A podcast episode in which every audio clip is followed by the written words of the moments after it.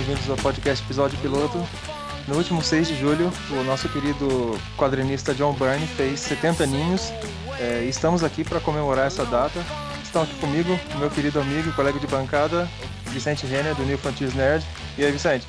E aí, Douglas? E aí, ouvintes? Tudo certo com vocês? Opa! E retornando aqui, o nosso querido amigo Dionísio do Bunker do Jill. E aí, Jill, como é que tá? E aí, meu caro? Estamos aí, né? Batalhando dia a dia e vamos, vamos celebrar o John Byrne, que é um dos grandes nomes dos quadrinhos é, modernos, se não talvez o maior deles, né? Sim, com certeza. Ô Vicente, só uma perguntinha antes de entrar direto no, no, no, na nossa, no arquivo confidencial do nosso querido Bernie. Queria saber se é uma tradição gaúcha fazer um churrasco com um boneco com a cara do nosso desafeto? É, ainda não, mas eu, é uma tradição que eu tô louco pra incorporar.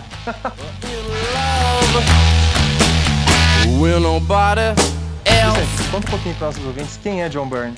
John Byrne é um, é um, é um dos maiores quadrinistas de todos os tempos, que nem o, o, nosso amigo Jill ali comentou. Ele nasceu na Inglaterra em 1950, como é que vocês podem ter presumido aí pelo fato de ele ter feito 70 anos. É, mas já criança, com 8 anos de idade, ele se mudou para o Canadá. É, ele chegou a desenhar alguns quadrinhos no, quando ele estava no Canadá, mas em seguida ele migrou para o mercado americano ali no final do... Na, na metade final dos anos 70 e a partir daí ele engatou uma das carreiras aí que é, é uma das mais produtivas das histórias dos quadrinhos. Em, em, determinados momentos, a quantidade de produção que ele tinha era comparada com a do, do, do Kirby, Jack Kirby, que é o quadrinista mais produtivo de todos os tempos. E, e, mas ele se tornou conhecido não apenas pela essa quantidade, mas também pela qualidade. É, ele não foi apenas considerado um sucessor do Kirby pela quantidade de produção, mas também pelo, pelo, pelo talento mesmo, né?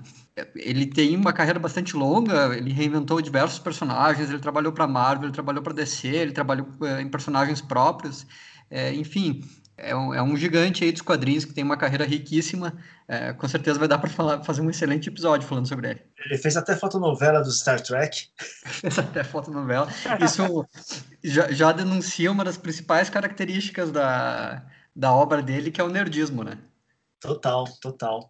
Não tem como falar de John Byrne sem pensar em memória afetiva, né? Porque esse esse grande artista ele está presente na nossa, na nossa infância, né? Basicamente, a gente cresceu lendo Super Aventuras Marvel com arte do Byrne e arte do Miller, né? Conta pra gente um pouquinho de como é essa, essa herança. Ah, eu acho que, assim, para qualquer um aí que realmente cresceu nos anos 80 lendo os formatinhos, né? Os gibizinhos que a, Abril editava, e você até fez uma postagem no podcast muito bonita que eu li, nossa, como era legal isso. Eu também separei alguns que eu tenho ainda. E realmente, eu acho que cara, é, é, quando eu digo que o Burnie é um dos maiores artistas dos quadrinhos é, modernos e realmente uma grande influência, eu acho que tem muito a ver com isso, porque ele é, até mais do que o Miller, eu acho, em certo aspecto, porque ele foi o cara que moldou, assim, o imaginário de muita gente, eu acredito. O John Byrne, estou dizendo, né? Porque o, o ele estava presente, não só, por exemplo, nos X-Men, mas ele estava presente no Capitão América, estava presente no Homem de Ferro, no Punho de Ferro, também no Homem de Ferro, estava presente na Mulher Hulk, estava presente na Tropa Alpha, aí depois ele foi para DC, aí você viu ele lá trabalhando com ninguém menos que o Super-Homem e tudo. Então, é, para mim, em particular, mas acho que para muita gente, o super-herói, a imagem de vários desses ícones dos quadrinhos que a gente tem hoje em dia, né, desses personagens, para mim, a primeira imagem que vem na cabeça quando eu penso, por exemplo, no Capitão América, eu penso no Capitão América do John Byrne. Eu penso no, no Super-Homem, eu penso no Super-Homem do John Byrne. O Quarteto Fantástico, para mim, é o Quarteto Fantástico do Byrne. Só depois que eu fui recuperar é, a história de artistas como o, o próprio Jack Kirby, como o Steve Ditko, o Neil Adams, que são influências do Bernie diretas, né? É só depois que você vai ficando mais velho que você vai, ah, quem que são esses caras aqui atrás? Então você descobrindo todo um, um, um tesouro de quadrinhos por trás do, do Bernie. Mas, pô, quando você é moleque, que você tá ali comprando todo mês o quadrinho, quem tá é, chamando a sua atenção, quem tá criando é, o imaginário na sua cabeça é esse cara, né? Para mim, é o, é o Bunny. Então, ele não só tinha um estilo absolutamente fantástico de desenho, que eu acho muito impressionante e que é muito singular, né? Você, você olha para um quadrinho do Burnie, você sabe que é ele, assim, de uma forma muito diferente do Frank Miller, que você olha para um quadrinho do Frank Miller, você sabe que é o Frank Miller. O Burnie também tem isso, só que com um, um, estilo completamente diferente, né? O, o, Vicente pode falar disso depois. Mas além disso, o Burnie, ele, dessa questão do desenho, ele também estava por trás de alguma das principais sagas dos quadrinhos dos anos 80, né? É, a principal delas, é, por exemplo, é a morte da Fênix Negra. Então, uma boa dica aí para quem não conhece muito Bunny é ir atrás justamente desses gibizinhos aí da década de 80, que vocês vão encontrar muita coisa boa. Vicente, conta pra gente um pouquinho de como essa, de como isso te afetou no jovem Vicente lá. Beleza. Assim, o, até a minha experiência com, com o Burnie é um pouco diferente dessa. É, quando, quando os primeiros gibis do Burnie que eu li, Uh, acredito que foi deve ter sido a Mulher Hulk e o Namor, que são os, uh, os, talvez até os Vingadores da Costa Oeste ali, porque são os, os desculpa, são os gibis que ele fez uh, já na, numa terceira parte da sua carreira, digamos assim, porque ele, ele começou a carreira dele na Marvel, que daí ele fez X-Men, Quarteto Fantástico, Alpha Flight, fez tudo isso aí, daí ele foi para DC, fez o Super-Homem lá, que talvez seja o grande trabalho da, um dos grandes trabalhos da sua carreira e aí ele voltou para Marvel né? Uh, e aí ele fez esse, esses gibis que eu comentei. Então uh, o, o, primeiro gibi que eu lembro de ter lido do do, do Burn foi o foram esses dois aí foi Namor e, e Mulher Hulk. E, e, é um Burn um pouco diferente porque o, o Mulher Hulk ele já tem uns elementos de já é um já é um gibi muito mais irônico do que ele costumava fazer, tem uns elementos de metanarrativa e tudo.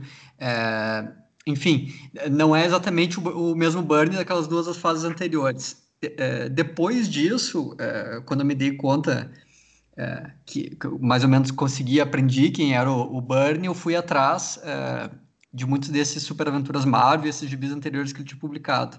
É, como eu já comentei aí em outros episódios, eu, eu, sempre fui meio que um rato de sebo aí.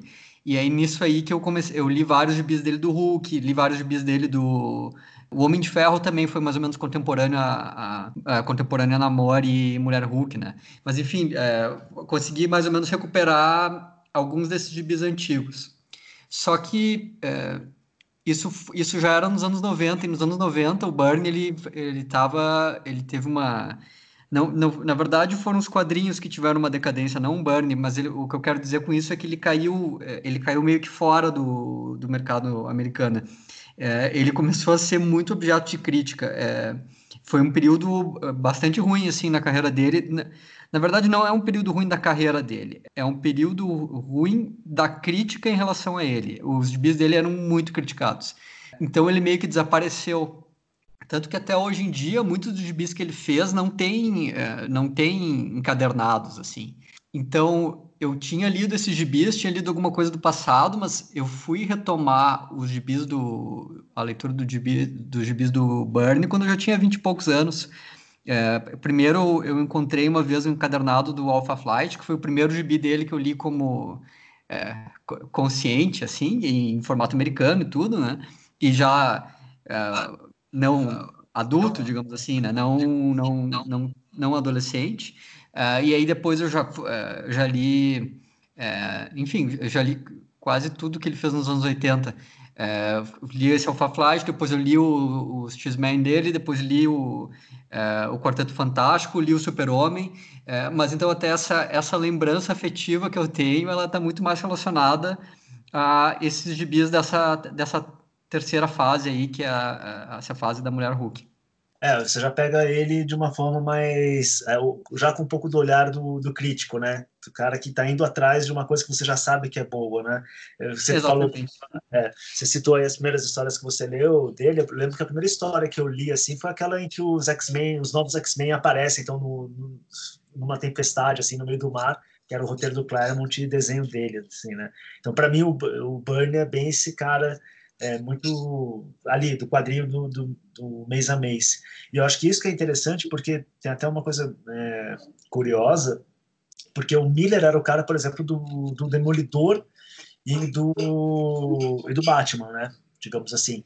Enquanto o, o Burner era o cara de todos, né? Tipo, você não tem uma. Tipo, o cara fazia todo mundo, assim, é muito impressionante, assim. Do quarteto ao Capitão América, passando depois pelo Super-Homem e tal. E, então você tinha uma presença do John Burney é, muito mais muito mais expressiva até do que o do próprio Frank Miller. É óbvio que o Miller chamava atenção pela maturidade dos seus temas, né, do modo como ele abordava, como ele abordava as histórias daqueles personagens que ele trabalhava, enquanto o Burnie era aquela coisa mais gibi mensal. É, não, não, eu, eu usava um sentido mais tipo era de prata, sabe? Uma coisa mais inocente, assim. Ele tinha um tom é, mais. É, ele até tem uma entrevista dele muito boa em que ele, eu acho que vale aplicar isso para ele. O Byrne é mais, o John Byrne ele é mais universal do que o Frank Miller. Isso é, o Byrne ele apela para um público maior, assim, de uma, no sentido de você poder ter criança e adulto, qualquer um lê um John Byrne, enquanto o Frank Miller ele termina apelando para um público mais cabeça, mais maduro, né? Eu falo isso, eu estou usando uma referência que o, o, o faz entre o Super-Homem e o Batman. E ele fala que o Super-Homem é um personagem mais universal, então é difícil você fazer uma história madura, né, no sentido mais adulta do Super-Homem do que do Batman, enquanto o Batman, como é um personagem mais é, mais das sombras, assim, ele é mais fácil você fazer temas adultos com ele. Mas que você fazer isso com o Super-Homem não só é difícil, como vai até contra a própria personalidade do personagem. Então, eu acho que o Burn ele tem um pouco essa característica de ser um cara mais universal, mais luminoso. Não quero cair muito em clichê aqui, mas eu, eu acho que vale é, ressaltar isso. Então, eu acho que até essa crítica que você citou aí provavelmente deve estar muito ligada a isso, né? Que é quando vem os quadrinhos dos anos 90, que são aqueles quadrinhos mais toscos, né? No sentido de serem mais violentos, mais sexualizados e tudo, obviamente um cara como John Byrne termina perdendo espaço porque uma nova geração não entende o que ele está fazendo, que é justamente preservar essa inocência, essa luminosidade dos personagens, dos quadrinhos. É, isso aí, é, isso tem um aspecto é, que dá para perceber porque o, o, o John o Byrne ele começou é, com os primeiros gibis dele, é, tipo até no até no, os anteriores a X-Men ali, por exemplo, Punho de Ferro, até aquela série do Homem-Aranha que ele fez, ele era mais parecido com o quadrinista da Era de Bronze. Tu via é, que ele usava mais sombras e, e, e tinha uma temática mais é, um, um pouco mais sofisticada, assim, né? É, só que ele, ele fez o caminho contrário, porque o, os, os gibis da, da Era de Bronze, digamos assim, os gibis da Era de Prata, eles eram mais inocentes, os gibis da Era de Bronze menos, e os dos anos 80 se tornaram cada vez mais adultos. E o, o Byrne fez o caminho contrário, se tu for ver, ele começou mais adulto, ele foi se tornando cada vez mais universal, para usar esse termo aí que o, que o Gil uh, usou. Uh, então, nos anos 90 é, é, quando os quadrinhos dele eram mais era de prata. Então, por exemplo, o, o, o quadrinho que foi o, o, X na carreira dele foi o super, o, aquele que saiu aqui no Brasil, acho que como Homem-Aranha Gênese, né? Que nos Estados Unidos é, é Spider-Man Chapter 1, é, que ali tu já vê que ele é, já é um já é um gibi muito mais é, gibi mesmo, assim, é, é mais todos os públicos. É, o, traço já começa a perder uma, uma perspectiva de realismo e tudo. É, e, e, depois ele começou, a carreira dele entrou por um caminho muito mais nostálgico e sempre tentando recuperar esses elementos dela de prata, é, essa inocência, um aspecto mais aventuresco, é, menos calcado na cronologia. É, e, e, os, e os quadrinhos de super-heróis eles fizeram o caminho contrário. É, então, no, nos anos 90, claro, que tinha esses gibis to, é, toscos de violência contra os quais ele já no, normalmente se contrapunha, é, que nem tu comentou. Mas ele também se contrapõe a alguma coisa que nem Marvels ou Reino da Manhã, que são, é, eles não, que não são gibis necessariamente violentos, mas eles têm essa perspectiva mais madura e menos aventuresca. Eles, é, não chega a ser um olhar cínico sobre o passado, é, mas é um olhar de um adulto, né? É, enquanto que o, o, o Birney, naquele momento, ele estava exatamente entrando numa, numa, fase da carreira que ele queria retomar essa visão mais é, juvenil. Eu acho que o, Byrne foi um dos primeiros autores em que eu comprava pelo que ele fazia, entendeu? Tipo assim, se eu soubesse que ele tá fazendo Hulk, eu ia comprar pelo Byrne, nem, nem tanto pela história. É, e é um status que, por exemplo, o Jorge Pérez nunca alcançou, né? Tipo, o, a, o que o Pérez fazia com o Wolfman era uma, uma coisa bem fechadinha ali. Mas a gente ia para a banca procurando o que, que o Joe Byrne está fazendo, o que, que o Miller está fazendo, né? É, eu acho que o, o, o, grande ponto, assim, é que ele também está por trás, não, a gente não pode esquecer disso, é, de algumas das principais sagas dos anos 80, né? É uma das histórias mais marcantes que ocorreram lá.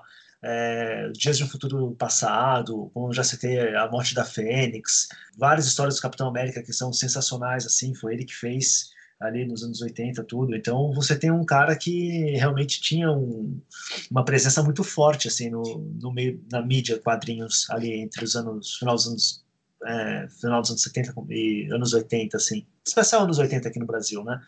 Então não tinha como escapar dele, no, e no bom sentido, de você ver um cara que estava lá é, muito presente. E aí até fica uma grande dúvida assim do tipo é, qual que é o grande quadrinho dele dos anos 80, né? Qual que é a grande fase dele? Porque, por exemplo, você pega o Quarteto Fantástico que ele fez, é um negócio totalmente absurdo de genial, assim, e, e explorando várias coisas, várias temáticas, várias ideias. É, a arte dele tá um, um, desbunde. Só que aí você pega também, sei lá, a tropa alfa dele é, também é muito sensacional, assim, com umas páginas lá que ele faz é, umas experiências, né? Por exemplo, tem aquela famosa página lá da, é, da tempestade de neve, que ele estava atrasado para entregar, e ele falou, ah, vou entregar tudo em branco mesmo. e, e, foi uma é, excelente sacada. Então, é um cara que tinha também essa. Quando ele queria, ele sabia ser vanguardista, né?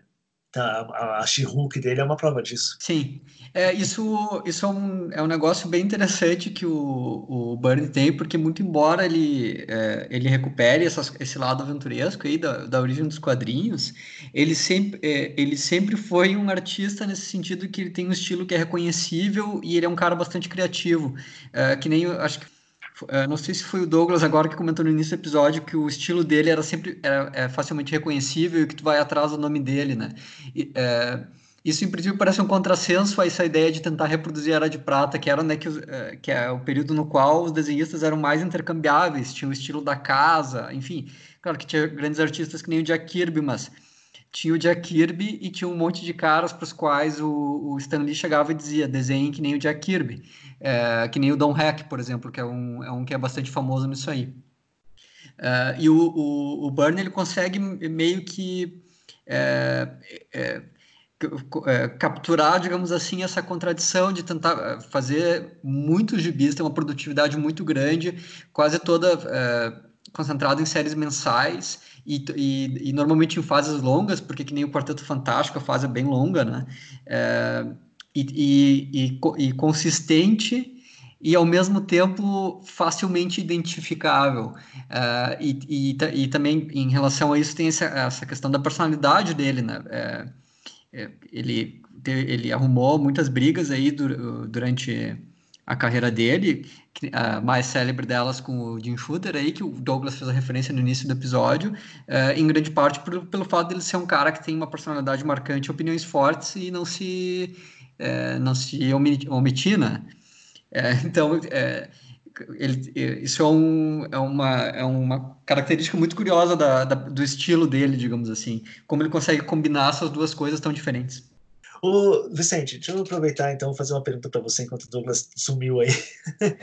é, como que você vê essa, essas influências do Neil Adams, do Kirby, em especial do Díctico no, no, no Burn, assim? Você acha que elas estão presentes mesmo, assim? Ele, ele utiliza isso bem? Sim, o Dítico acho que um pouco menos. É, uhum. Tem aí, é, dentro dessa dessa questão de combinar um aspecto autoral com produtividade, tem um negócio interessante que é que o, o Bernie começou a trabalhar na Charlton Comics, o primeiro trabalho profissional dele, que, era uma, que é, na verdade, a editora para a qual o Dítico mais fez gibis. É, e era uma editora que os quadrinistas iam lá porque eles, os, os donos dela, que eram dois caras meio picaretas, meio mafiosos, é, deixavam qualquer um fazer o que quisesse. Eles não, não tinham a menor supervisão. Eles eram os que menos pagavam por, por página é, e eram os que mais permitiam tu fazer. É, eles pagavam pouco e não supervisionavam nada. É, e e para o Dítico isso era a combinação perfeita, porque ele, ele, o que ele não gostava era da. É, interferência. Exatamente, da interferência e das promessas não cumpridas. Esses caras da Charlton, eles pagavam pouco, mas eles pagavam o que eles diziam que iam pagar, né? Enfim, mas a, a, do Kirby e a do Neil Adams são bem marcantes, assim. É, a, a, do Kirby tem um pouco essa questão da abordagem, é, de, é, tem essa profusão de criatividade, digamos assim, nas histórias. A, é, elas são muito inventivas, sabe? O, que nem, por exemplo, o, o Kirby, o surfista prateado, se tu for ver, é um personagem que ele tirou completamente da manga. Aquilo não precisa. Era, é meio que uma filigrana é, no roteiro daquela história, que não estava previsto no, no, na ideia que ele teve com o Stan Lee. Isso é, é, só que ele conseguia produzir esses conceitos assim como, uh, como quem caminha, sabe? É, é, é, ele, o Kirby ele é, ele é autenticamente criativo, assim, é, ele consegue ter uma ideia interessante, original, quase que em, em tudo que ele faz, né? e o, o Bernie tem um pouco disso ele tem nesse aspecto narrativo e das vezes ele conseguir tirar algum, algum truque da cartola, que nem essa edição que tu comentou do Alpha Flight, que é uma página em branco, se tu for ver, é o cara tentando ganhar de um prazo fazendo isso de uma forma criativa, entende? É, Sim. É, nisso que eu digo, essa, essa explosão de criatividade, parece que tudo que o cara faz é, é, é instigante, né? É, e claro, o, o, o Bernie não apenas trabalhou com muitos personagens do Kirby, é, como ele é ele é o desenhista de gibis de super-heróis, e tu não consegue fazer isso, tu não consegue ser isso sem ter aprendido alguma coisa com o Kirby. É, o, o, o, Kirby, ele é muitas coisas, ele é o desenhista de gibis de romance, ele é, é enfim, a carreira dele é multifacetada mas um dos aspectos é que ele é o desenhista de super-heróis, então eh, qualquer um que seja tão identificado com, com, com desenhos de super-heróis quanto o Barney vai ter uma influência. O Neil Adams, ele era meio que o papa dos quadrinhos dos anos 70, então isso também tem um aspecto aí que é, é muito difícil tu encontrar algum desenhista que tenha começado a carreira no início, no, no início não, durante os anos 70 e que não tenha sido influenciado pelo Neil Adams. É, então, no caso do Burns, pode perceber isso muito na figura, na, na questão da composição de páginas, que era o aspecto que o Neil Adams foi mais inovador. Uh, e o, o, o Byrne também tem a peculiaridade de que muitos dos artes finalistas com os quais ele é mais frequentemente associado, como o Joy Rubinstein, o Terry Austin, eles são caras que foram formados pelo Neil Adams. Porque o, o Neil Adams ele tinha um estúdio, o Continuity, Continuity opa, Continuity Studios, é, que ele desenhava as coisas, mas deixava muito, uh, bastante espaço para os artistas finalistas trabalharem, e aí esses artistas finalistas depois é, se, tra se, transformaram em profissionais é, muito conceituados, é, muitos deles trabalharam com o Bernie, então é, muitos, das, muitos da, uh, são artistas finalistas que são muito conceituados e que aprenderam isso com o Neil Adams, então eles levam um pouco do Neil Adams para o para os outros trabalhos que eles fazem, né?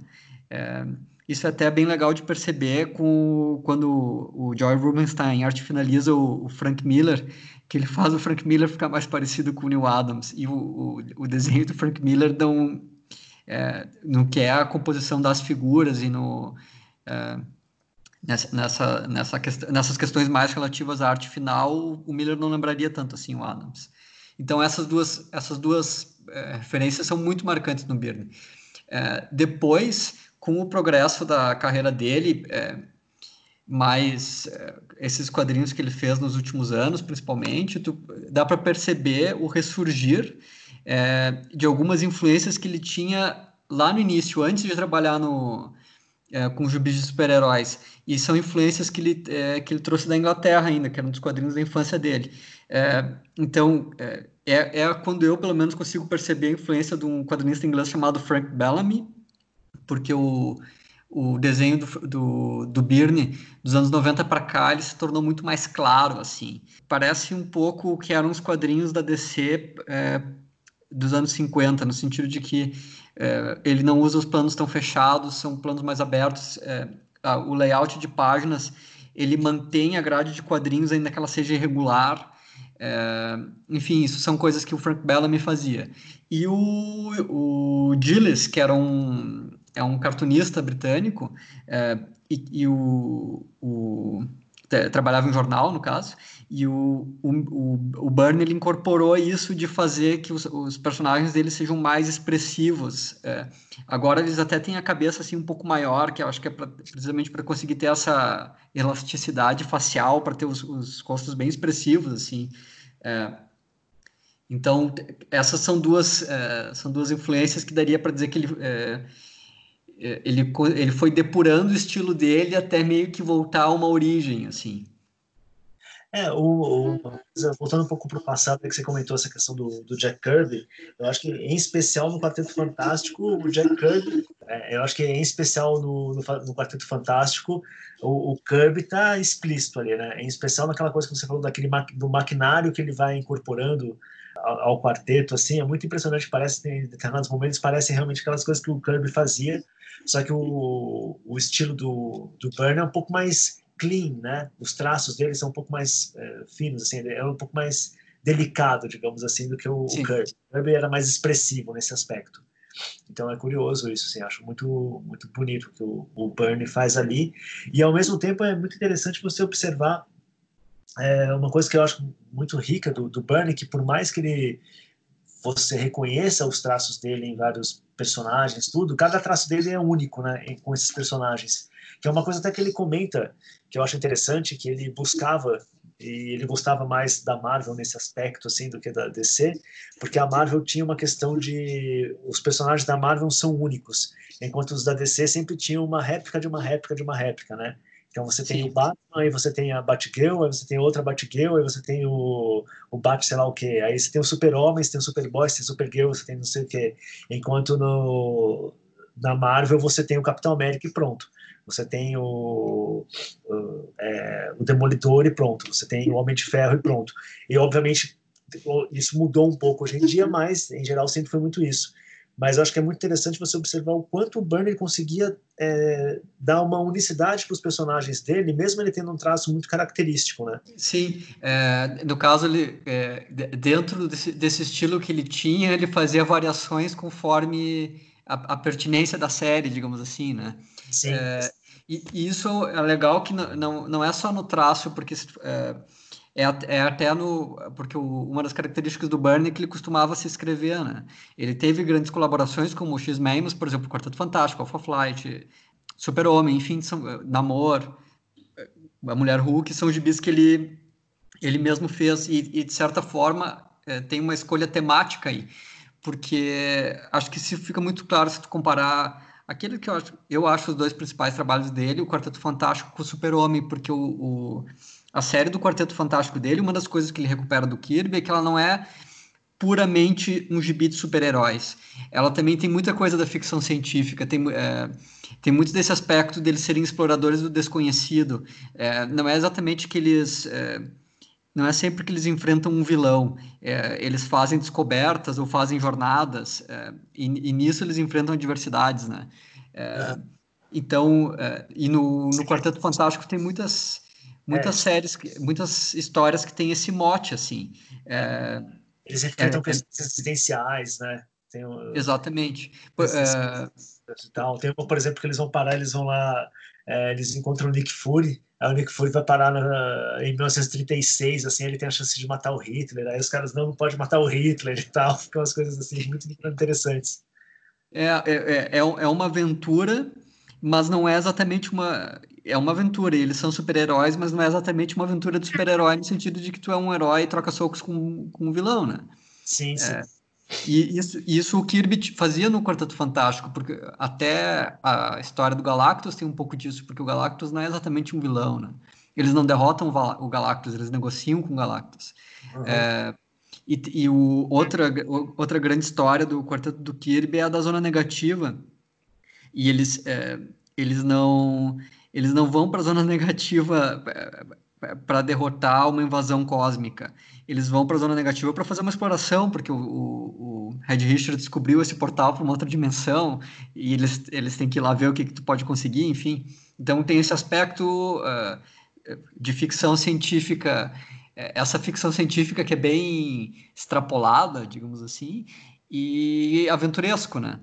É. É, o, o, no, no quarteto do, do o, no Quarteto Fantástico, o, o Byrne, inclusive, incorpora é, recursos que são mais tipo, típicos da, de histórias de ficção científica dos anos 50, que nem é, esses seriados que nem Além da Imaginação, é, enfim, Outer, The Outer Limits, é, que é ter uma, uma história meio que tem um twist, assim. É, se, se, eu não me engano, tem uma dele, uma história dele que o quarteto descobre uma raça alienígena que está numa espaçonave, não tem isso? E eles estão, eles estão fugindo de um planeta e eles estão há milhares de anos nessa essa raça está há milhares de anos numa espaçonave e eles encontram a Terra que é um planeta que a leitura é, da espaçonave diz que é, é propícia para eles morarem é, só que daí eles chegam na Terra e o ambiente é totalmente tóxico é, e aí eles voltam para as naves e fogem. Isso é um, uma espécie de super resumo da história. E o que o Quarteto Fantástico descobre é que depois de milhares de anos procurando por um lar, é, eles tinham se adaptado à vida dentro da espaçonave. É, e, e, então tem essa questão do, do lar deles ser a procura, digamos assim. É, e é uma procura que eles nunca vão encontrar um lugar, porque eles, os instrumentos estão procurando para um lugar para o qual eles não estão mais adaptados. Isso tem bem esse, twi esse twist meio além da imaginação, assim, sabe? Sim, sim. É. E que é uma coisa totalmente que vem, como a gente estava comentando bastante aqui, da, da Era de Prata, pela Era de Prata ser aquela era em que a ficção científica se misturava muito com os quadrinhos, né? Não que o quadrinho é, não ficção, mas é uma questão, é a questão do gênero, né? Vamos trabalhar, mostrar aí que existia uma questão do gênero da ficção científica e ele faz isso muito bem, em especial nessa fase do quarteto. E ah, aí, e, e para mim também, o outro momento, acho que vale a gente comentar com mais atenção. Antes da gente avançar, aliás, para esse momento, que seria falar do Super-Homem, eu queria voltar um pouco para falar da fase dos X-Men com o Chris Claremont, né, que foi uma grande parceria que ele teve ali nos anos 80 com o Claremont, uma parceria tensa para burro, né? Sim. Toda grande parceria, acho que tem, tem que rolar isso daí, até porque são duas personalidades muito fortes, mas o, eu acho que muito do que a gente imagina que são os X-Men ainda está muito ligado ao que o John Burney e o Claremont fizeram, né? Tanto em termos de visual quanto em termos de é, histórias e personalidade dos personagens e tudo. Então, era uma, uma dupla muito rica e muito criativa naquele momento.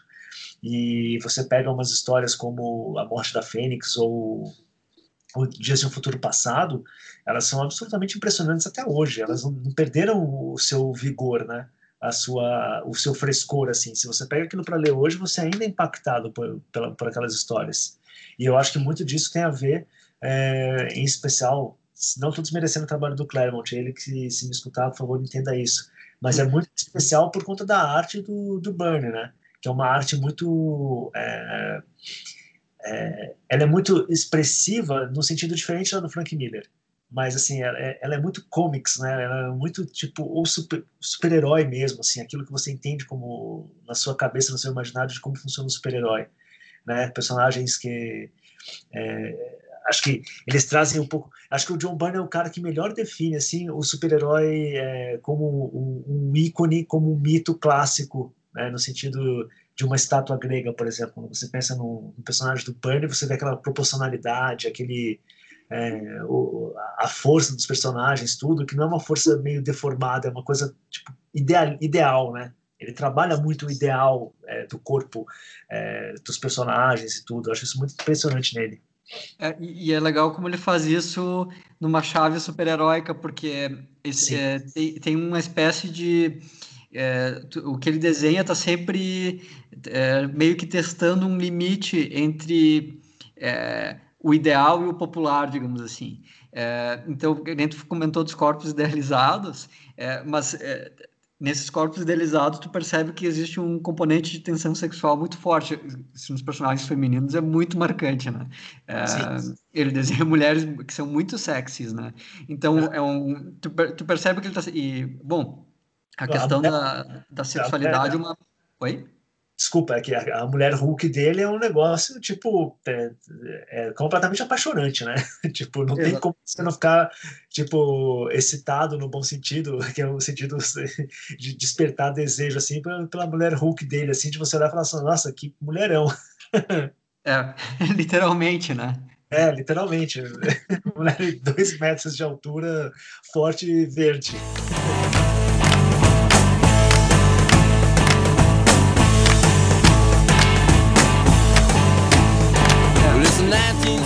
Quadrinhos dele, é, nessa questão da, da sensualidade, isso é uma, uma característica bem marcante, até porque ele sempre, ele sempre tem esse flerte aí, porque que nem na Mulher Hulk tem.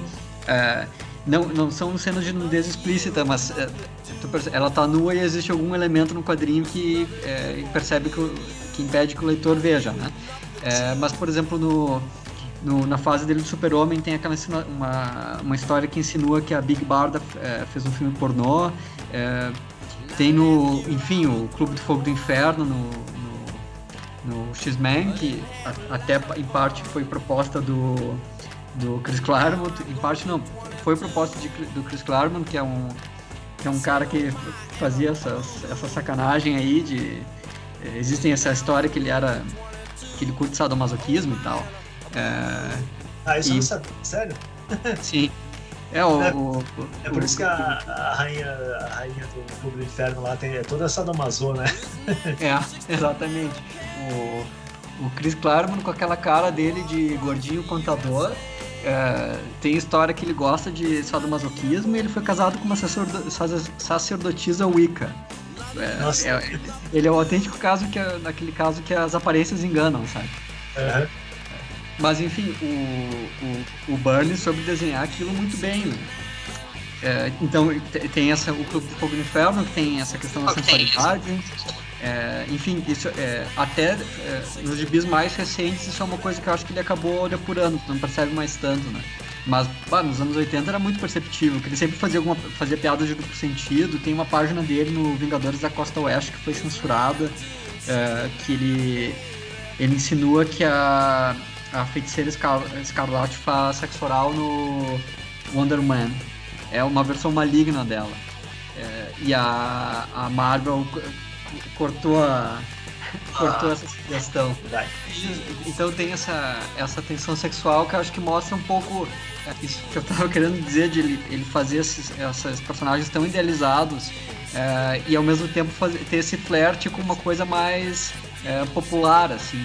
É, então, é, até aí é um dos momentos nos quais dá para fazer uma comparação dele com o Alex Cross, que o, o Alex Cross ele tem um desenho que ele é muito, ele também é um desenho mais realista e mais proporcional e tem toda essa questão do, de ter um monte de nerd de tarja preta aí que compara ele com pintores renascentistas e tal. Mas o estilo do Alex Cross é completamente assexuado, né? É...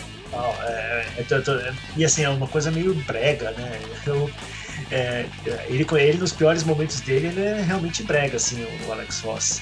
E enquanto que o Bunny tem uma voluptuosidade, né, tem uma sensualidade que está muito presente ali e que é curioso, porque é, você citou aí essa questão da, do sadomasoquismo e tal, de como isso aparece no, no trabalho do Bunny, muito pelo Claremont, mas aparece no Bunny. E mesmo explorar sexualmente as personagens e tal, que lembra muito o que o, o Marston fazia com Mulher Maravilha, né? Sim, exatamente. Porque, na verdade, se você parar pra pensar, então, até que é interessante, porque na verdade é como se fosse uma volta às origens dos quadrinhos, né? Especialmente de personagens femininas. E eu acho que tem, existia aí uma, uma sacada muito boa, obviamente, como um bom nerd que o, o John Byrne é, de sacar que também tem, meu, molecada quer ver umas mulheres bonitas nos quadrinhos, né? Exatamente. É, o aspecto da sacanagem, né? É, o aspecto da. O, bom aspecto da sacanagem, né? Do erotismo e tal, que na verdade está presente na arte, assim. Exatamente, é, exatamente. É, é, é, que a gente olha pro, pro em especial para as personagens femininas, mas sei lá, deve ter mulher e uns caras tipo Douglas assim que devem gostar do Super-Homem, do América do Não, porque é que tá, esse que é o ponto, assim, o, o, o os, os, quadrinhos, né, a gente podia é, falar disso aqui mas em um outro momento tal, mas é interessante ressaltar, os quadrinhos têm um aspecto sensual e sexual que é próprio da arte, né? E que eles simplesmente incorporam de uma forma mais popularesca e tal, mas está ali, está presente. Você não lê. É... Oi. Acho que tem alguém falando, tem uma interferência aí. Mas isso é muito presente nos quadrinhos desde sempre, desde o surgimento dos quadrinhos, você tem esse tipo de coisa.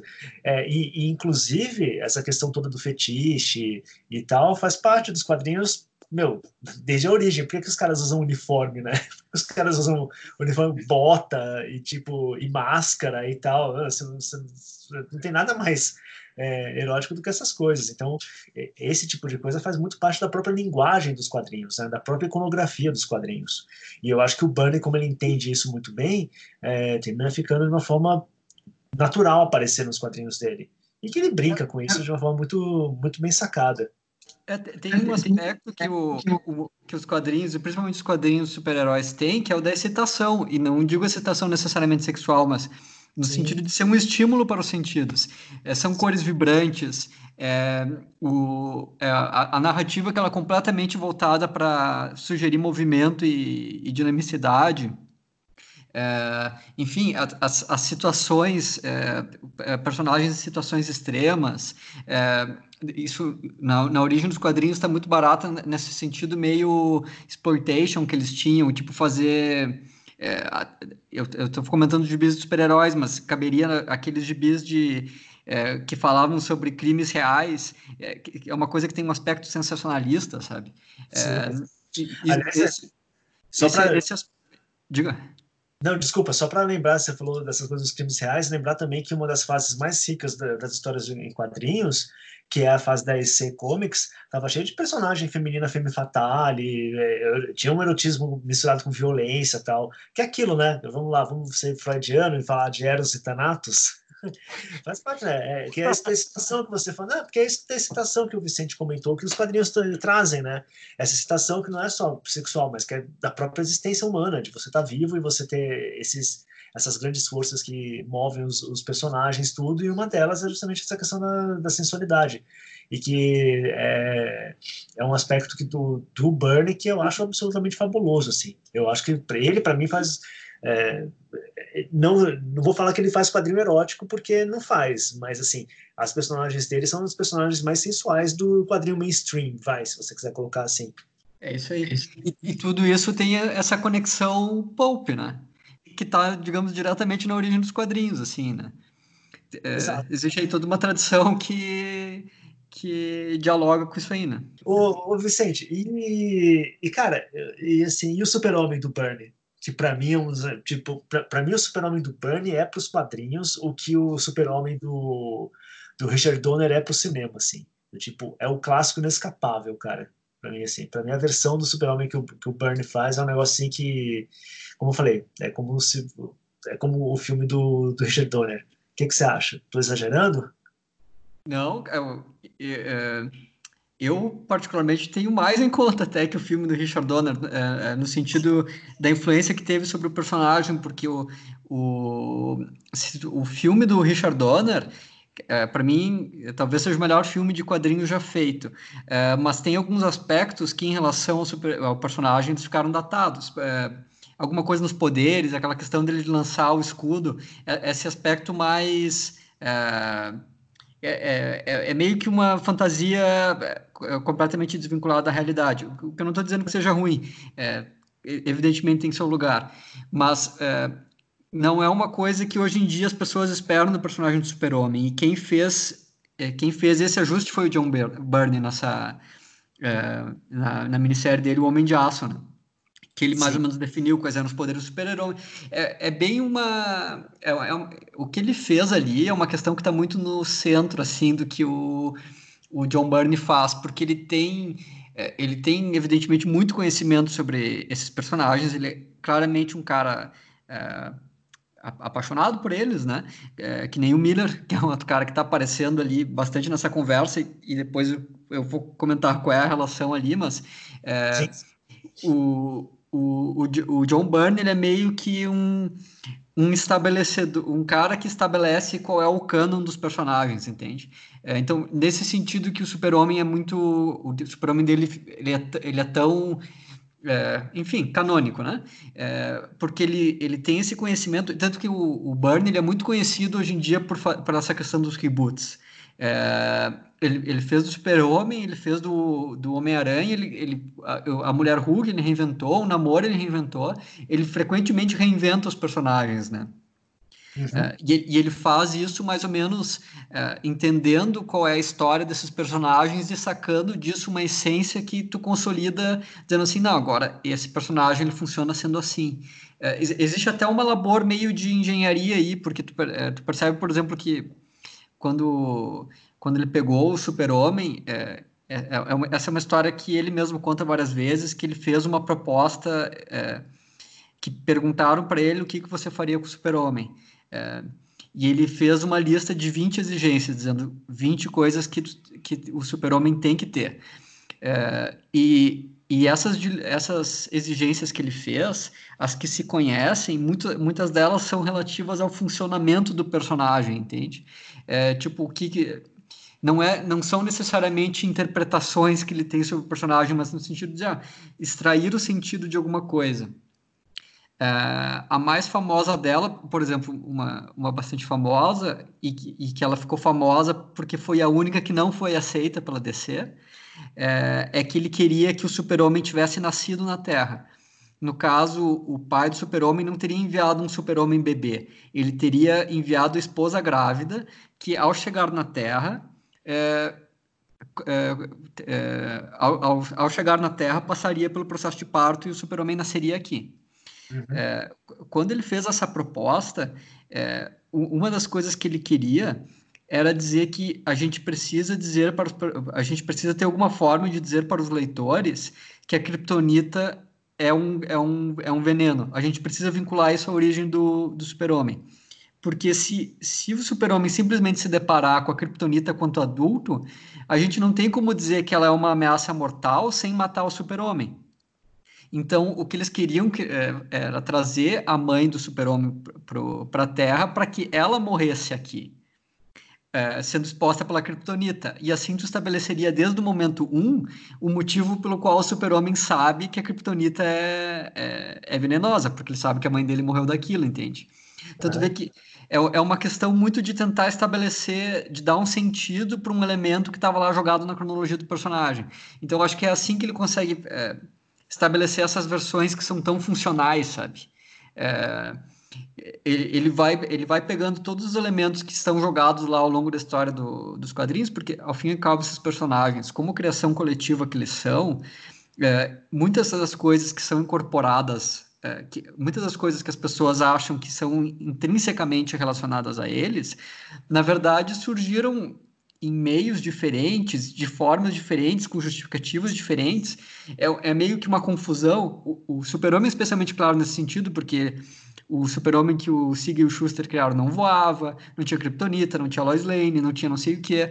É, algumas dessas coisas é, foram criadas em, na, em radionovela, algumas coisas foram criadas em séries de TV. É, enfim, todas essas coisas elas foram migrando pelos quadrinhos de uma forma meio que não se sabe é, que não se sabe como, né? É, e o que o John Byrne faz é olhar para essa história, ver quais são os elementos que as pessoas aprenderam a. É, quais são os elementos que se incorporaram na imagem que as pessoas têm do, do personagem e meio que executa isso. Diz assim, não, é, todos esses elementos dispares que, estão, que foram jogados, relacionados ao personagem ao longo de 50 anos de história, como é que eu posso fazer disso uma história coerente que as pessoas podem contar umas para as outras, digamos assim. É, então, é, é, meio que um trabalho de consolidação, né? É, então, é, é, por isso que eu acho que o super-homem dele acaba sendo tão icônico, porque o, o, o super-homem é um personagem que ele é reinventado. É, tem, tem uma tese aí famosa, que agora não lembro de quem é, mas é de algum quadrinista, talvez o Bendis até.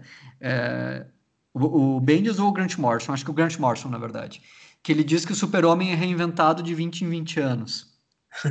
é, é, se tu for ver, é, quase todas essas reinvenções foram perdidas.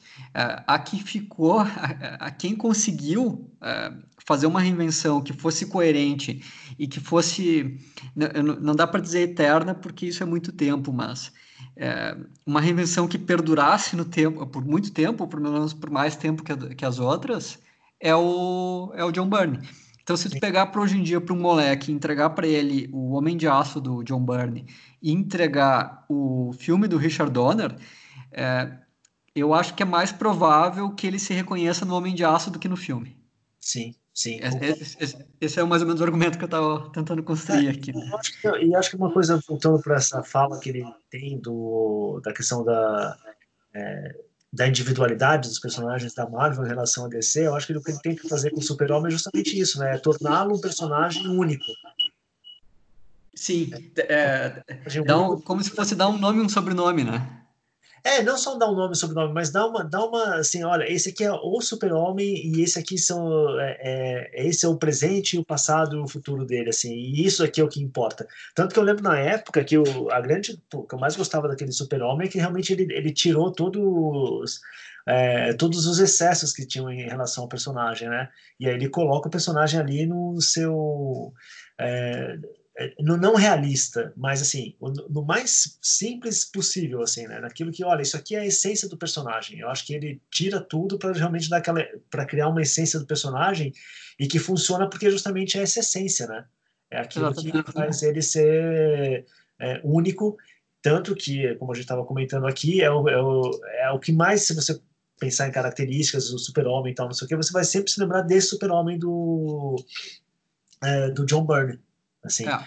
Mesmo com todas as, as é, mudanças que aconteceram ao longo do, dos anos, tanto antes quanto depois dessa fase dele. E, e, isso que tu falou do, desse aspecto único, digamos assim, é, digamos assim, reduzir ele a uma essência coerente, né? É, Sim. Isso é uma, é, é uma das. É, eu dei o exemplo da criptonita, é, mas tem algumas outras coisas que nos indicam que isso, isso não, não funciona. Não, eu não digo que ele estava pensando apenas como encaixar esses elementos concretos, mas uma outra exigência que se sabe que ele fez foi que o, o super-homem ele era o último filho de Krypton. Só que se tu lesse o gibi, tinha Supergirl, que era de Krypton, tinha o pessoal lá da Garrafa de Candor, que é uma cidade que é de Krypton, tinha o, o, o Supercão, o Supercavalo, enfim. É, às vezes parecia que é, metade de Krypton tinha sobrevivido, né? É, que, dizer... é, que, era justamente que é essa relação que ele fala, assim, da, da questão dos personagens da DC, que eles têm cópias de cópias de cópias do personagem original, enquanto que a Marvel não, a Marvel tinha aquela questão de você ter aquele personagem único e pronto. E, e aí ele realmente, ele, é, eu lembro nessa reformulação que ele, olha, não quer essas cópias, né? Ele quer o super-homem mesmo e, ali. E isso é um aspecto particularmente, é, é, é, curiosamente, isso é um aspecto interessante do super-homem, porque uma das, uma das coisas que ele tem é o fato dele ser o último filho de Krypton. É, isso dá toda uma dimensão para o personagem. É, isso faz ao mesmo, isso se relaciona a a, a, esse aspecto mais messiânico que ele tem. É, enfim, da, é, isso reforça um pouco essa impressão dele ter sido um enviado, sabe? É, então, Sim, é, é justamente a questão dele ser o, o Messias, né? Uma, exatamente. Uma do, do Messias, ou e... na nossa relação lá que a gente está fazendo também, de ser o Catechon, né? É. Você que está aí ouvindo esse programa, você devia é, apoiar o Bunker para receber essas coisas também. Ou escutar ou escutar o programa que a gente fez de 5 horas e meia sobre o Frank Miller, que a gente explica essa relação do super-homem. É, e, e, e, também tem essa questão dele ser filho de um mundo perdido, né? Uhum. Tudo isso dialoga com, a, com, a, com essa pequena com esse pequeno corte, digamos assim, né? Sim. É, que é o que ele conseguiu fazer ali muito bem, né? O... É, e, e aí é interessante você observar essas mudanças, assim, essas é, diferenças, assim. Você falou da relação dele com o Frank Miller, como que você enxerga isso? Para mim é mais ou menos, assim, como eu falei aqui lá no começo do programa, que eu não sei como que o Douglas vai editar isso aqui, mas estava lá no começo, né? Eu acho que os dois, eles é, são meio como luz e sombras mesmo, né? Eles são meio essa, muito é, artistas muito pessoais, muito expressivos naquilo que eles fazem e que se complementam muito bem, né? Sim, isso tem um o, é, essa o que eu acho dessa relação é mais ou menos o seguinte que é, a relação entre o Burn e o Miller, na verdade, é a relação que define os quadrinhos americanos. É, o, do... Tá, é, assim, é, eu acho que eles não é que eles se complementam muito bem, eles são um contraponto um do outro perfeito. Ex ex exatamente. E, e, o, o próprio Burnie fala do Miller nesses termos. É, é, eu para me preparar para esse episódio, curiosamente eu ouvi uma entrevista dele que o cara pergunta para ele assim, quem tu acha que é o, o, o, quadrinista com quem tu dialogava, digamos assim, nos quadrinhos dos anos 80? E ele responde de bate pronto, com certeza o Frank Miller. Existe uma certa uma certa dinâmica na carreira deles assim um em relação ao outro não, não digo necessariamente que o, o Bernie esteja é, reagindo ao que o Frank Miller faz o que eu digo é que eles estão falando do mesmo assunto sobre duas perspectivas complementares, né? É, e, e, até se tu for ver essa linha que o Bernie fez, é, ele fez os gibis nos anos 80, se tornou um dos grandes nomes da indústria. No, nos anos 90 ele começou a fazer quadrinhos mais autorais, inclusive no selo Legends que ele fez com o Frank Miller, inclusive foi convidado para participar do, do selo Legends da Dark Horse pelo Frank Miller. O selo Legends que foi né, que o o Frank Miller lançou Sin City. Uhum. É, o, o, Frank Miller ele continuou, fez é, depois do Sin City ele fez 300, mas o Bernie daí ele fez essa volta para a Era de Prata com o Homem-Aranha Gênese, que é uma coisa que o Frank Miller faria no início dos anos 2000, é, quando ele fez Cavaleiro das Trevas 2, é, é, enfim, toda essa produção super-heróica que tu vê que ele tenta resgatar alguma coisa do passado. Não, de novo, não não necessariamente como uma reação ao John Byrne, mas tu vê que os dois estão tentando fazer uma coisa parecida, cada um do seu, do, do seu ponto, e essas duas virtudes se complementam. É, nessa dinâmica, se for ver, porque o, o caberia, dá para cogitar nos quadrinhos dos anos 80 a questão do, da participação do Alan Moore.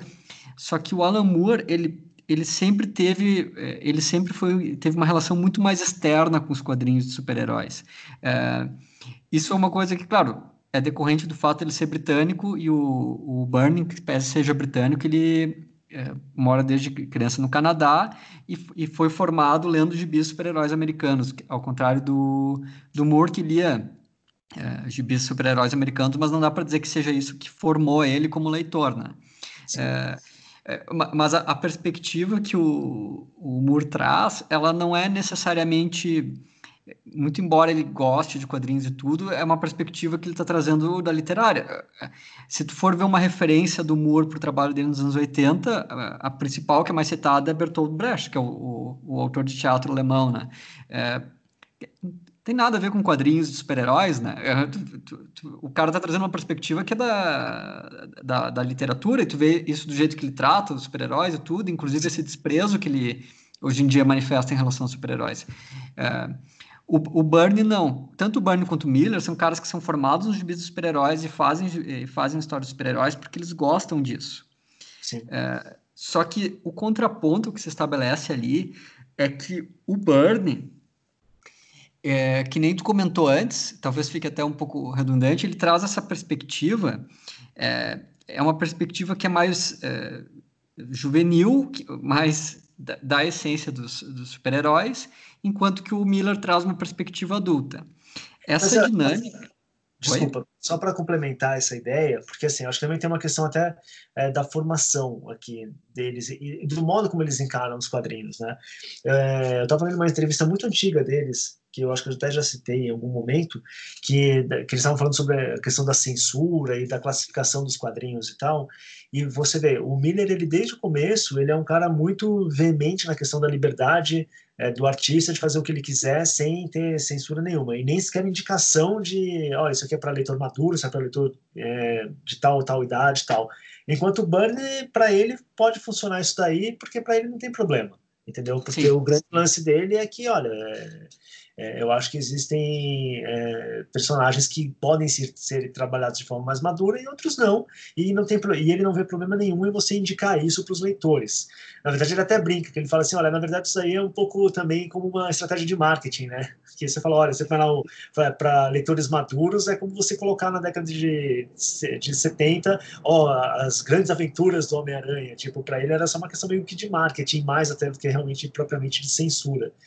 É, mas eu acho que está aí essa questão também, porque o, o Miller ele tinha uma ideia de fazer histórias adultas, né, por assim dizer. E depois é bem interessante que o modo como ele vai reverter isso daí é, é bem é, bem, ele não consegue reverter totalmente, né, em relação ao trabalho dele.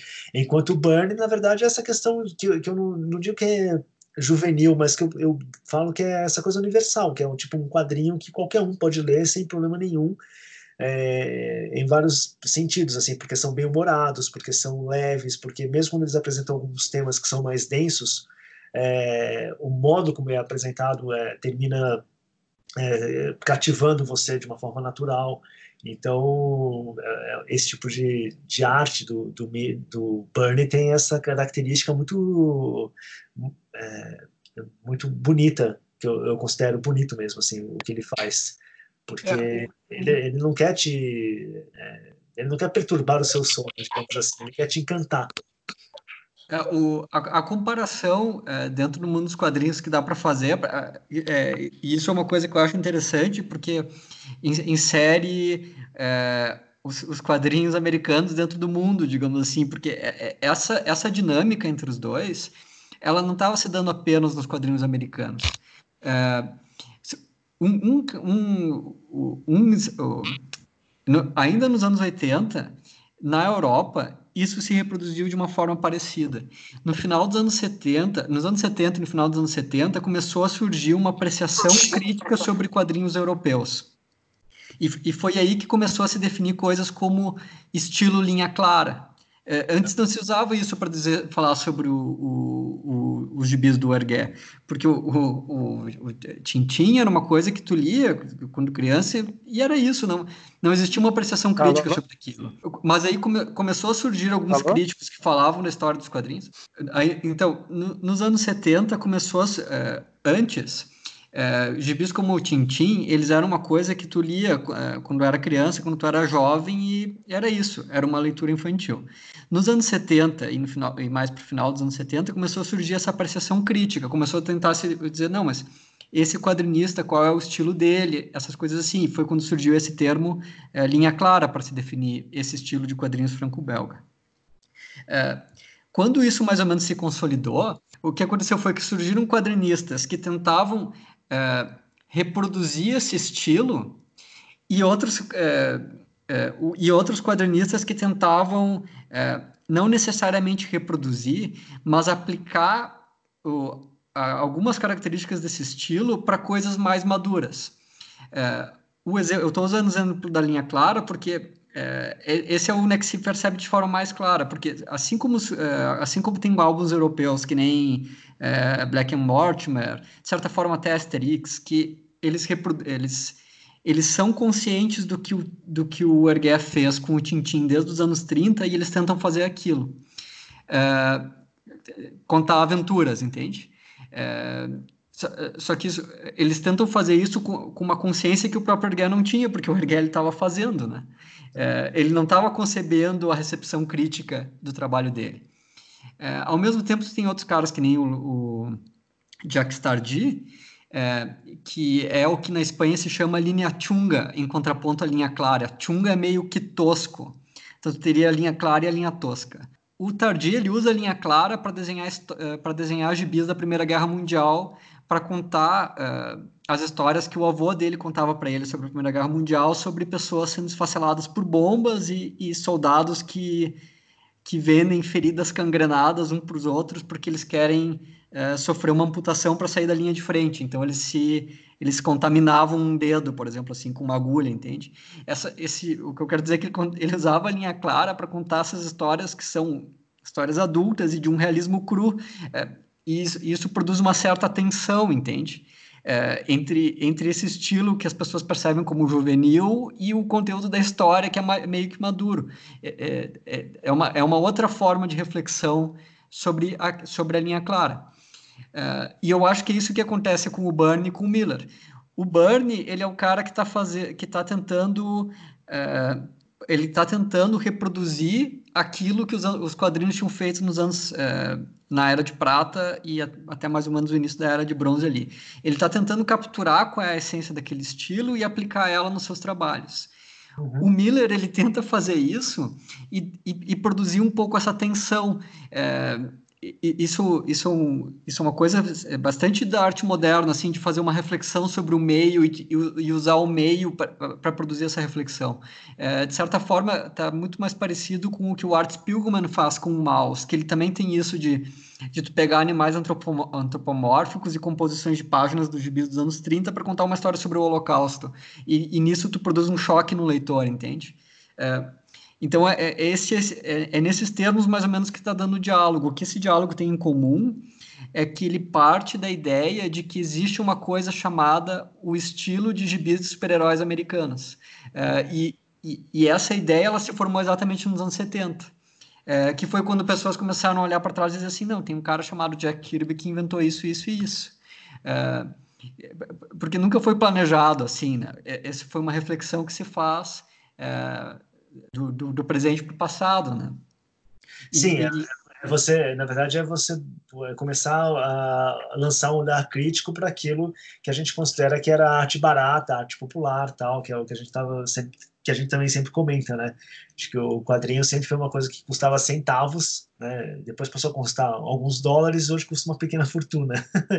Mas é, tem essa volta de os caras começarem a olhar e falar assim, pô, peraí, quem que eram os caras que escreviam isso, né? Por que, que isso aqui era tão bom tudo? Que aí também tem um pouco a ver, obviamente, a gente, é, em algum momento a gente já deve ter falado disso, se não aqui, em alguma coisa do bunker por aí, que tem a ver também com a própria, é, o próprio surgimento de uma nova cultura pop que vem através do cinema, né, até aí entra de novo o filme do, do Richard Donner, é, de olhar e falar assim, opa, peraí, se, se, por que, que esses caras estão ganhando muito dinheiro com quadrinho? O que, que é quadrinho? Vamos lá olhar. Olha, isso aqui realmente funciona como arte, né? Então, tem, tem todo um, um, processo orgânico aí que não é só que não é uma coisa única que faz as pessoas passarem a olhar para o quadrinho como arte, né? É um monte de fatores. Desde os, uma nova geração de artistas que surge que reconhecem o, tra o, trabalho dos caras mais antigos, até essas questões comerciais, mercadológicas e financeiras que também fazem as pessoas olharem e falar assim, opa, peraí, por que, que o editor X está ganhando uma grana e o artista que fez o desenho não está ganhando nada, né? É, e, e, e, e, essas coisas elas acabam abrindo espaço para reflexão, porque, por exemplo, o, o, Jack, o Jack Kirby provavelmente ele não tinha grandes teorias sobre o que ele estava fazendo, porque ele estava fazendo, ele estava desenhando seis séries por mês, ele não, ele não pensa, ele não, ele fazia aquilo, né? Na verdade, ele estava é. desenhando seis, sete séries por mês para levantar dinheiro para pagar conta, né? Exatamente. Ele não, ele não tinha, ele não tinha assim, estou criando o estilo Jack Kirby de fazer quadrinhos, entende? Uhum. É, um, um, cara como o Bernie, é, que também nunca chegou a fazer seis séries por mês, mas olha, três durante uns dez anos eu acho que ele fez. É, pela, pelas mudanças que aconteceram nos quadrinhos nos anos 80, eles já tinham, eles já tinham um pouco essa perspectiva, é, eles já tinham um pouco mais de espaço para refletir sobre o que eles estavam fazendo, e também porque o, um cara que nem o Kirby, o, aliás, desculpa, um cara que nem o Bernie, ele cresceu lendo quadrinhos. Um cara sim. que nem o Kirby, não, né? Aham. Uhum. Sim, sim. O, o Kirby estava fazendo quadrinhos, né? Exatamente. Ele nunca leu aquilo que ele estava fazendo. É, ele estava inventando o quadrinho ali, né? Na é. verdade. Tipo, da, da primeira geração mesmo. Isso. Então, essa, essa, essa, essa dinâmica entre os dois, se tu for ver, é, e, é, e, é, muito curioso tu ver como é, isso se refletiu nos anos 90, porque é, se tu pensa nos caras da imagem, é, todos eles têm, eles têm essa questão da violência, né? Que é uma coisa que tu poderia imaginar que eles pegaram do Frank Miller, né? Mal, mas enfim, pegaram.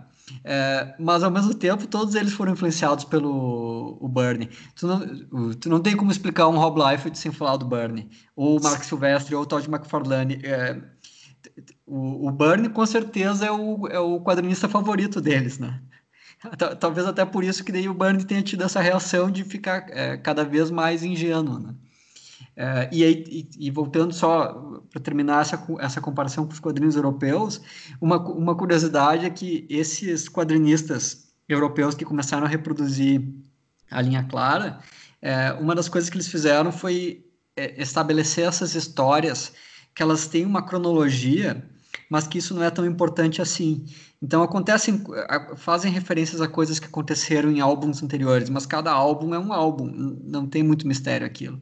E isso é uma coisa que tu percebe nitidamente que o Burner tenta fazer, é, principalmente hoje em dia.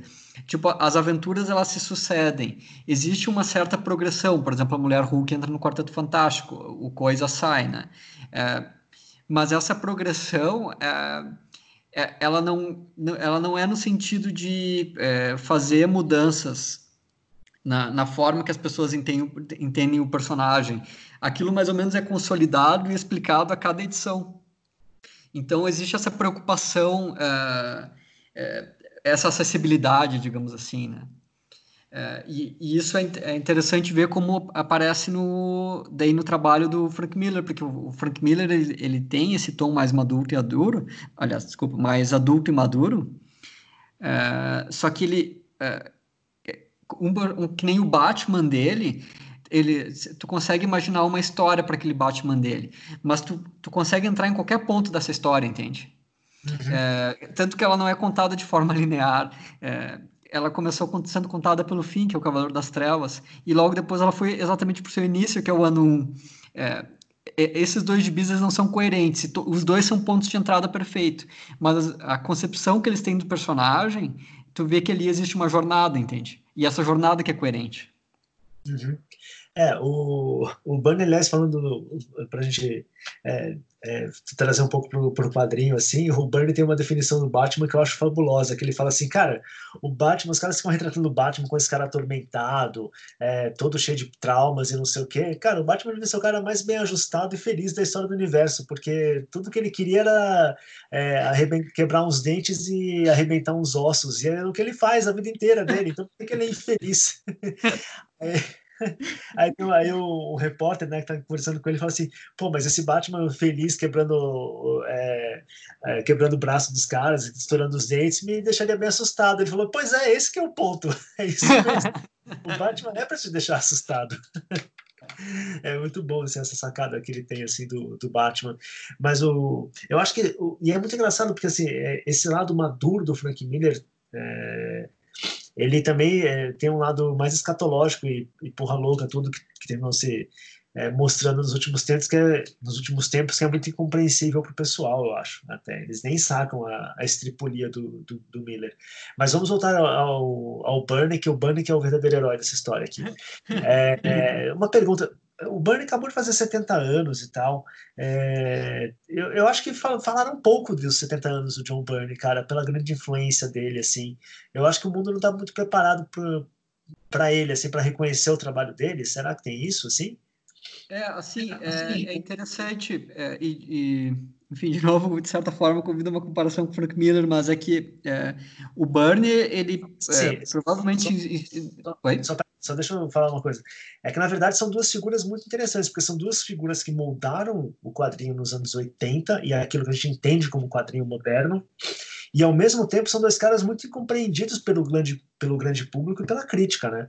Porque o, o, Miller, ele, assim, ele tem uma grande influência, tal, não sei o quê, mas assim, a galera mais detona ele do que elogia. E o Burnie virou uma coisa meio tipo, ah, o, sei lá, é, ultrapassado, por assim dizer.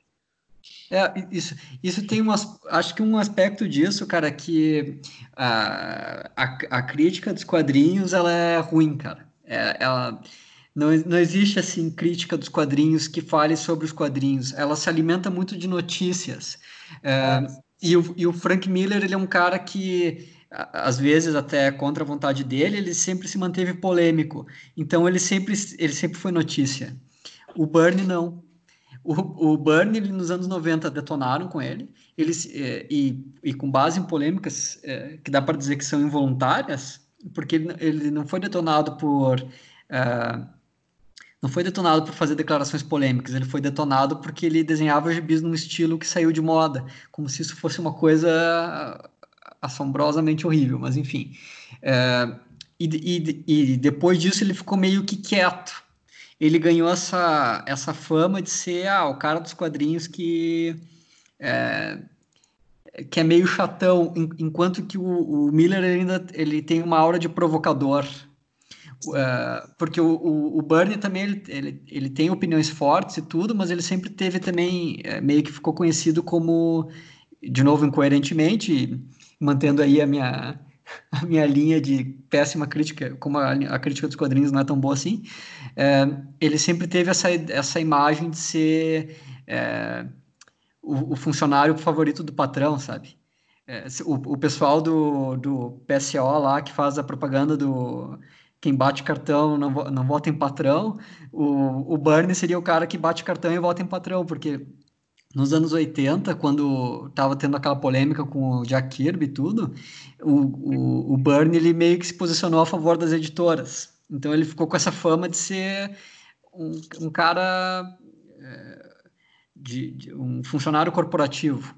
É, é. Muito, muito embora ah. ele, briga, ele brigasse muito com o Jim Shooter, que é o cara que transformou a Marvel numa corporação. É, da própria questão da, da censura, assim, da, daquela que a gente estava comentando em determinado momento desse programa, lá dos anos 80, 90 e tal, que o, Miller de frente já batia radicalmente contra, ele tava, o Burn tava lá, do tipo, não, por mim tudo bem, tu quer botar aí, põe e tal.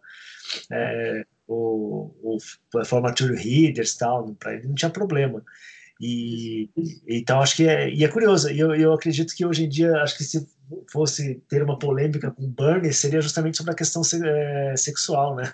Até fez um comentário no Twitter outro dia, assim, do tipo, cara, essa molecada lê hoje em dia a mulher Hulk, os caras vão falar que é sexista, que é não sei o quê, que é blá blá. Então é, é, bem interessante que se hoje em dia for pintar uma polêmica com ele, eu acho que vai ser mais por esse lado. Mas, voltando aí, é, como, como que você vê, pô, passou meio batido o aniversário dele e tal? Será que só depois que ele morrer que os caras vão falar, nossa, o John Byrne era um cara... Olha, talvez aconteça alguma coisa parecida com o que aconteceu com o Jack Kirby, só que mais dilatada, porque o, o Jack Kirby, os últimos trabalhos dele, ele também era considerado meio que uma fraude, né? Ele, ele, ele saiu dos quadrinhos com um suspiro, né?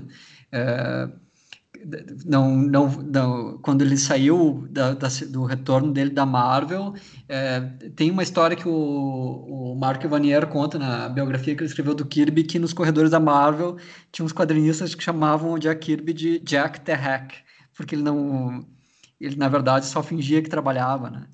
Uhum. É, ele também teve esse caso, isso é uma coisa que mais, mais ou menos acontece com porque os quadrinistas, eles têm, mesmo os que têm carreiras longas, normalmente eles têm esses períodos que eles são é, engolidos, digamos assim, né? Eles, eles, permanecem um determinado período em evidência e depois eles continuam produzindo, mas é, sem conseguir a mesma relevância. É, e, o, e o Burn, eu acho que é um, é um dos quadrinistas que isso aconteceu com o melhor exemplo, porque ele teve esse, essa fase nos anos 90 em que é, a crítica foi duríssima com ele, até quando eu estava me preparando para esse episódio, eu li algumas revistas que eu tenho lá de, de crítica de quadrinhos dos anos 90. Nossa senhora, tudo que o, John, tudo que o Bernie fazia estava errado. E é até engraçado, porque uh, algumas resenhas elogiavam o gibi e xingavam o Bernie. Era tipo dizendo assim: não, essa história aqui é legal, vamos ver quando é que ele vai estragar tudo. Era um, um, um, um, tinha um, assim, um aspecto de implicância, sabe? É... Mas citou o, o, o, final do Kirby, assim, então, mas eu acho que também tem muito a ver com. Aí, bem próximo também com o Steve Ditko também, né?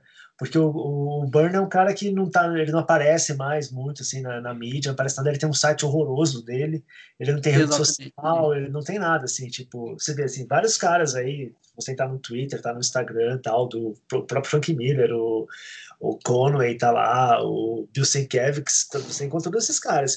O Bernie tem um, um site horroroso, que eu fui tentar fazer uma pesquisa assim, falei, meu Deus, que tragédia que é isso aqui. É, lá tem um recado assim, onde ele fala, ó, eu não tenho, não tenho rede social nenhuma, você só me encontra aqui mesmo, onde eu posto alguma coisinha e acabou. É, o, parece que é um site que foi feito em 1995 e nunca mais foi atualizado, né? Exatamente, exatamente, muito estranho assim. E, é. mas eu acho que tem ele, pouco... ele, tem esse aspecto meio que de ter ido para um cemitério de elefantes, né? Ele se retirou. Ele se retirou assim e tal, e o que é uma pena, né? Porque é, sei lá, uma pena não, a gente está aqui elogiando ele, então vocês que estão ouvindo aí, vocês que corram atrás. A gente está falando quem é bom, quem não é faz muito tempo. Vocês que não vacinem, não. o, o que é uma pena é que, por exemplo, o super-homem dele a DC até hoje não republicou de forma decente, né? Uh, eles iniciam, interrompem, não tem, por exemplo, não existe um uh, Superman by uh, John, John Byrne Omnibus, por exemplo, o que é um é, é, chega a ser inacreditável, porque simplesmente é, é, a, é, a, fase que definiu, que redefiniu o Super-Homem, né? Como Exatamente. E, uhum. e, e, eu que, que cresci no que cresci como leitor nos anos 90, uma época que se odiava o John Byrne, é, mesmo eu naquela época tinha aprendido que o grande gibi de linha que a DC publicou na sua história era o Super-Homem de John Byrne. É, e eles não, nunca republicaram isso. É, e hoje em dia, mais recentemente, porque ali no início dos anos 2000, ele, o Byrne ele conseguiu, é, ele voltou a trabalhar para a DC, né? É, só que eles davam para ele umas, umas, umas pontas, assim, tipo uh, Patrulha Destino, que até são personagens legais, mas que não, dentro do que é o contexto da DC hoje em dia, são personagens irrelevantes. É, é meio que um é meio que um osso que tu joga para um cara que nem ele, que, Sim. enfim, é, é uma das figuras mais importantes da, do, do meio, né? E ele meio que também tá, tá, existe um aspecto de conformismo, porque ele, lá nesse site ele lança uh, X-Men uh, Elsewhere, que são histórias, uh, é fanfic dos X-Men que ele está desenhando e escrevendo, partindo do, do, ponto em que ele abandonou, até isso ele está fazendo, publicando por si só, a Marvel também não... não a Marvel poderia muito bem tirar isso do ar, eles estão meio que deixando ele lá no... Poderia no sentido legal, né? Se Sim. eles fizessem isso, seria de ir lá e dar uma camaçada de pau em alguém. É, mas eles deixam ele lá fazendo essa publicação, e antes disso, o, os, os outros grandes trabalhos dele, eles tinham esse aspecto meio que de. Os últimos grandes trabalhos dele tinham esse aspecto de fanfic, tipo X-Men Anos Incríveis, é, que, é um, que eram histórias dos X-Men ambientadas entre é X-Men 66 e 94, porque. O, o gibi do X-Men ele foi publicado até a edição 66, originalmente, e aí ele começou a republicar as histórias desde a edição 1, até que os personagens foram lançados, relançados em 94, que foi quando eles tiveram histórias inéditas de novo. Então, o, durante esse, esse tempo, que, é, que seria em grande parte da década de 70, não existiam histórias novas dos, dos X-Men. Então, o, o fez essa série que é ambientada nesse período. Tu vê que tem um aspecto. É, isso é, é, um fanfic, praticamente, né? Sim, é, sim, é, meio, é, de novo um projeto assim. Ah, toma um osso aí, cara. É, e, e, até. E, e, e, e dá para perceber o carinho que ele tem por isso, porque o arte finalista que ele escolheu para fazer esse projeto é o Tom Palmer. E o Tom Palmer é o cara que é, arte finalizou as últimas edições do X-Men na época, que eram desenhadas pelo Neil Adams. Então, uh, uh, tu, tu, ele teve uma preocupação de manter uma coerência estética, né? Uh, e depois Gerações, que ele fez pela DC, que é essa história, uma, uma, história gigantesca do universo DC com o tempo transcorrendo em tempo real. De novo, uma coisa fora da cronologia e tudo, é, meio que um projeto, é, meio que um fanfic pessoal publicado pela DC que, que, meio que a DC permitiu que fosse publicado, é, mesmo que não alcançasse sucesso, meio que fica nesse cantinho aí, né? Uhum. É. O, o, Ah, cara, eu acho que a gente falou bastante do John Byrne, né? A gente elogiou ele aqui. Acho que nenhum podcast no mundo foi feito em homenagem ao John Byrne nos últimos tempos, é para comemorar os 70 anos dele. Eu queria deixar isso muito claro para vocês aí que estão ouvindo a gente. A gente é, aqui é... Fala, alguém fez isso? Eu não vi? É, não, não, não sei, mas o, o, que, o, o que eu estou vendo é que o pessoal, o, o Jack Kirby, é, ele saiu da Marvel, se não me engano, em 1979, daí ele deu uma entrevista para o Comics Journal é, nos anos 80, é, e, a, e a partir dali que ele se tornou novamente em evidência, mas ele, ele, ele entrou em evidência não porque as pessoas corriam atrás de dele, mas como um símbolo da luta pelos direitos autorais, né? Uh, e aí ele morreu em 94 e a partir daí que tentou se que começou a surgir essa questão do não, pô, o Jack Kirby, é, não entre os quadrinistas, porque o, o Jack Kirby sempre foi o um desenhista um desenhista de desenhistas que se diz. Os desenhistas todos admiravam o Jack Kirby. É, mas dentro da perspectiva do público, né? Existia um gênio dos quadrinhos chamado Jack Kirby. Espero eu que isso não tenha que acontecer com o John Byrne para que ele, que as pessoas estejam esperando que ele morra para que redescobrir ele, enfim, que a DC possa começar a republicar, né? Eu acho que infelizmente é mais ou menos o que vai acontecer, viu, cara? Porque é, você vê assim que tem pouca as pessoas, pô, se nos 70 anos dele você não teve quase ninguém falando do, do Burn, assim, eu vi um, pouquíssimas coisas e tudo, e a gente fez a nossa homenagem ali, pontuou algumas coisas e tal, até obriguei você, eu tive que obrigar você a fazer uma thread sobre o John Burney, ali, você nem, nem você tinha feito isso, então assim, eu, eu acho meio problemático, assim, como que o Burney vai ser vai demorar um pouco para acontecer isso. Até porque, por exemplo, eu fui também fazer umas pesquisas assim de do que, que tem dele disponível e tal. E não tem, assim, a Marvel ainda faz um trabalho mais honesto com, com o legado dele, né? Mas ainda assim, por exemplo, a She-Hulk, tá, o Essentials lá, da, o Absolute da She-Hulk tá caríssimo, não dá para comprar. Mas a Marvel ainda faz um, um, trabalho um pouco mais honesto e tal. A DC é aquilo, né, cara? E ele, e ele não fez só o Super-Homem, ele fez a Mulher Maravilha também, né? É, fez Mulher Maravilha já nos anos 90, que foi uma, uma fase bem criticada, inclusive. É, mas, enfim, nessa perspectiva aí que a gente pode desconsiderar essa crítica com bastante alegria e facilidade. É, ele fez o Mac, que é um outro personagem criado pelo, pelo Jack Kirby para DC. É, o Mac One Man Army é um, é um personagem, é, é, uma fase muito conhecida que ele fez, que a DC fez um encadernado que está esgotado há, há anos. Ele está lá perpetuamente na, na minha lista da Amazon, esperando que um dia eu receba essa notificação de que vai ser reeditado. É, ele está completamente esquecido. Enfim, é, é uma tragédia.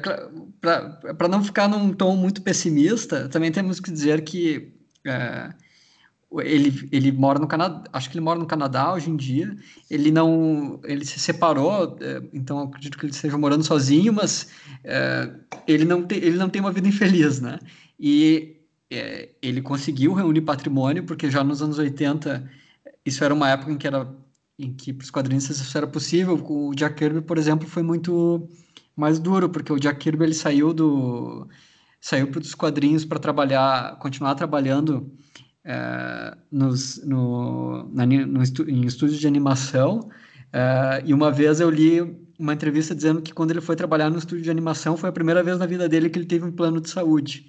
É, esse, esses caras que nem o Jack Kirby ou o próprio Steve Ditko que nos anos 80 teve que desenhar livro de coloridos Transformers, é, meio que tinha que aceitar qualquer trabalho. O, o Burn ele não está numa situação assim, né? É, sim, sim.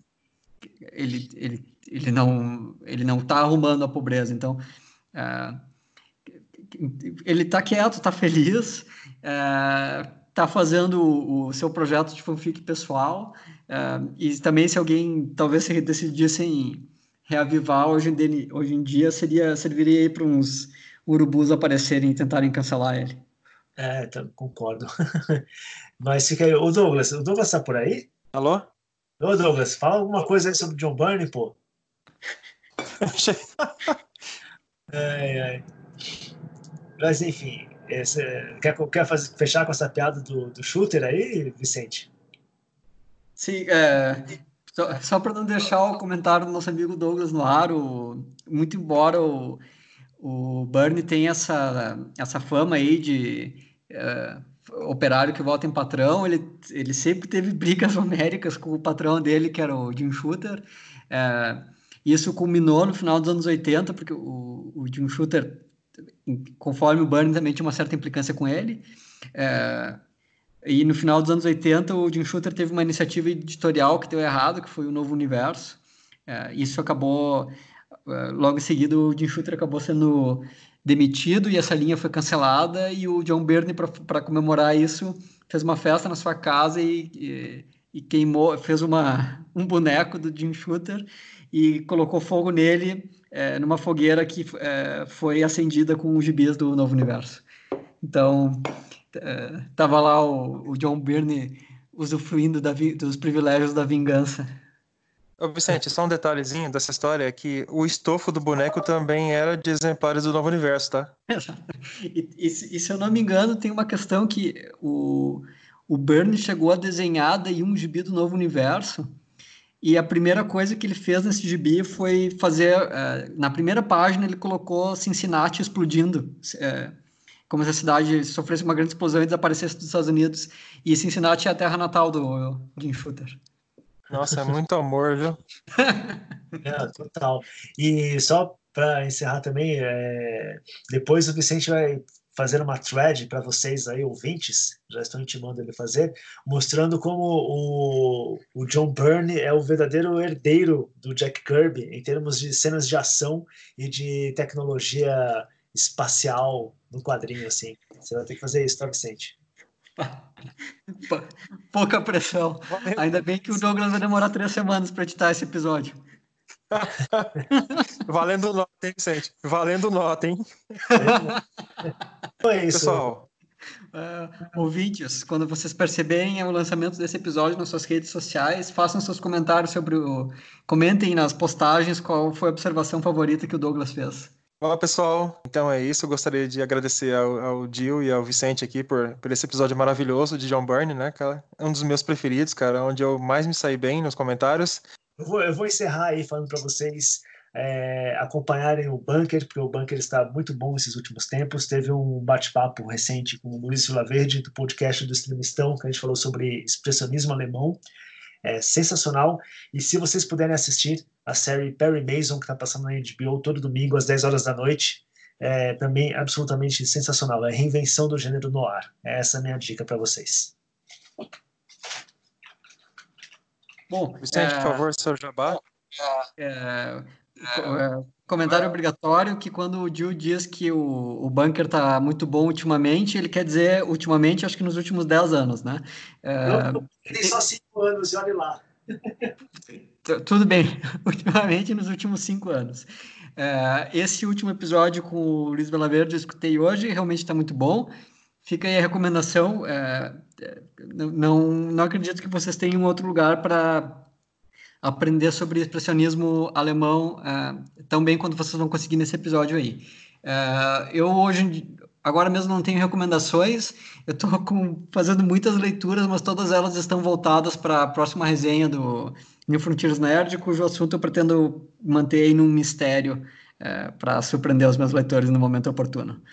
Então, obrigado, pessoal, e até a próxima. É isso, galera. Um abraço e até a próxima.